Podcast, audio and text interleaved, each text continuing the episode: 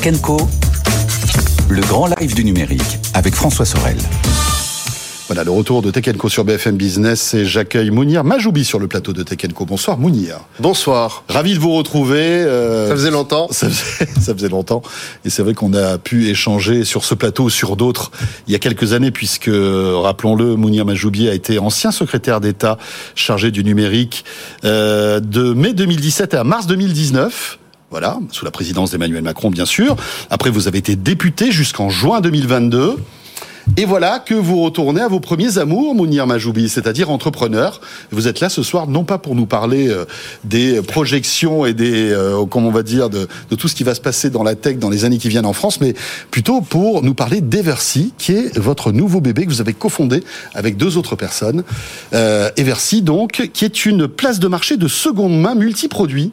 Oui une place de marché multiproduit parce qu'on croit que les Européens, ils ont envie de consommer de la seconde main, ils ont envie de consommer des produits circulaires, ils ont envie de euh, partir en vacances dans des maisons où il y a déjà des gens qui habitent. Et aujourd'hui, bah, l'offre, elle est assez restreinte. Et aujourd'hui, on trouve que euh, bah, ils en ont pas pour leur argent, ils en ont pas pour leur expérience. Aujourd'hui, quand vous voulez louer une maison de vacances, par exemple, vous avez soit un manque de sécurité, c'est-à-dire que vous avez des annonces qui sont des arnaques, soit il y a la sécurité, mais vous payez jusqu'à 30, 39, 40% de frais. Et ça, c'est pas possible.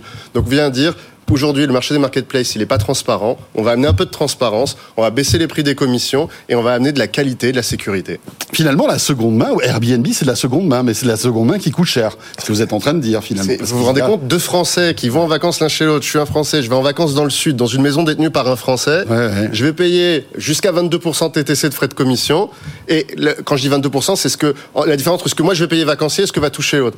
Et après, tout ça part à San Francisco. Tout ça part par de multiples sauts euh, loin à l'étranger. Mais à Britel, c'est pas mieux. À Britel, ça peut aller même à SVB, encore plus loin, encore plus loin avec Abritel. C'est-à-dire qu'Abritel, qui a un joli nom français et avant tout euh, une filiale du groupe Expedia. Et là, on peut monter jusqu'à 39%. Donc euh, aujourd'hui, pas mal d'arnaques aussi sur Abritel. Hein. Il y a eu pas mal d'histoires. Alors ça s'est calmé visiblement. Ça s'est calmé. Il y a eu des condamnations récemment. Nous, ce qu'on essaie d'amener, c'est de la sélection et de la qualité et le contrôle d'identité des propriétaires et des locataires. Il n'y a pas d'anonymat sur notre plateforme. Sur notre plateforme, on, amène la, confiance et je pense que c'est le grand sujet aujourd'hui euh, dans toutes les startups de marketplace par la vérification d'identité, par le traitement des moyens de paiement. Et, et ça, c'est le minimum qu'on doit aujourd'hui. Et les plateformes qui le font pas, elles sont pas au niveau. Et celles qui le font pour 30%, elles sont trop chères. Donc on essaye d'amener le meilleur niveau de qualité de sécurité pour... Ah, avec des commissions, on parlera tout à l'heure des montants des commissions qui est beaucoup moins élevé en effet, mais est-ce que ça suffit pour éviter les arnaques en fait, tout cela? Notre mission, c'est de lutter contre les arnaques. Parce que la manière dont vous en parlez, euh, on n'aura plus d'arnaques sur Eversi. En fait, il y a une façon de limiter les arnaques, c'est le contrôle de l'identité. C'est-à-dire que le premier facteur d'arnaque sur toutes les plateformes qu'on a évoquées depuis tout à l'heure, c'est le fait qu'il puisse y avoir des inconnus.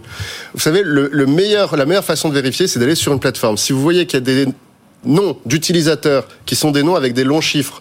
Euh, par exemple, j'ai essayé d'acheter des chaussures pour mon ado. Quand on va sur la plateforme, euh, une plateforme où beaucoup de vêtements sont vendus, vous avez plein d'utilisateurs, notamment sur les marques de jeunes les plus à la mode, auto-générés par un algorithme de, de hackers et qui en fait accumulent des fausses commandes et se font fermer le jour où ils se font détecter par, le, par la plateforme. Chez nous, pour rentrer, c'est un peu dur. C'est vrai que c'est ça la porte d'entrée chez nous. faut installer l'app, faut contrôler son identité. Mais une fois qu'on a franchi cette barrière, alors du coup, on a accès à une communauté. Et puis aussi le tiers de confiance. Vous serez tiers de confiance aussi on sera évidemment tiers de confiance, c'est-à-dire que celui qui va acheter ou louer, il va payer à travers notre système de paiement.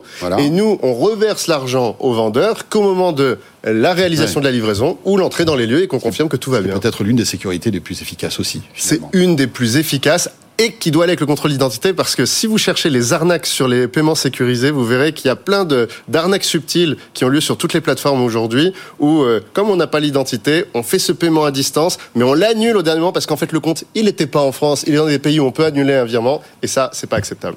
Ce qui est intéressant, c'est que vous en parlez en connaissance de cause vraiment. Et euh, donc ça veut dire que tout cela, vous allez l'éviter sur Eversi. C'est plutôt positif. On va tout faire pour. Celui qui vous dit chez moi il y a zéro, c'est pas euh, possible. C'est pas possible. Par contre, chez nous, on va tout mettre et on va surtout mettre des humains. C'est ce qu'on va essayer de faire. Euh, alors maintenant, il faut convaincre les clients, à la fois bah, ceux qui vont proposer ces belles maisons, mais aussi tout le contenu autre que les maisons, parce que c'est ça qui est intéressant, c'est que Eversi, ça va être des locations de maisons, mais aussi tout ce qui touche à la mobilité durable, des vélos, des scooters électriques et même la déco de seconde main. Mobilier et déco de seconde main avec à chaque fois un niveau de qualité qui est attendu, c'est-à-dire que le, la, la, déco qui sera que vous allez retrouver, les meubles que vous allez retrouver, la mobilité que vous allez retrouver, faut que ce soit des objets que vous avez choisis, euh, qui aient une histoire et que euh, vous avez envie de vendre à d'autres gens qui vont avoir envie de les acheter parce qu'ils ont une histoire. Mmh.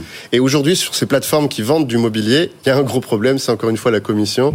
Euh, à titre personnel, moi, je suis un grand consommateur de plateformes de seconde main. J'adore acheter les choses d'occasion.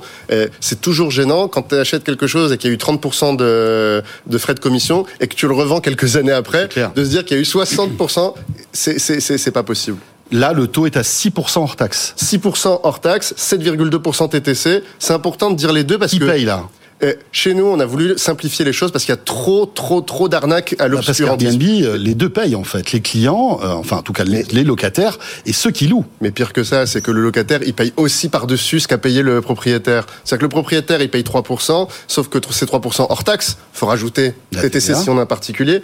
Et ensuite, quand c'est le locataire, lui, il repaye 12, mais dans les 12, on met les 3. Ouais. Donc en fait, c'est 12 plus 12 de 3, et donc à la fin, vous arrivez à 22% TTC. Ça, nous, on appelle à un grand, euh, un grand appel de transparence et on va le demander à toutes les autres plateformes euh, concurrentes, qui est dire qu'il faut qu'on annonce tous nos frais de commission en TTC sur la page d'accueil.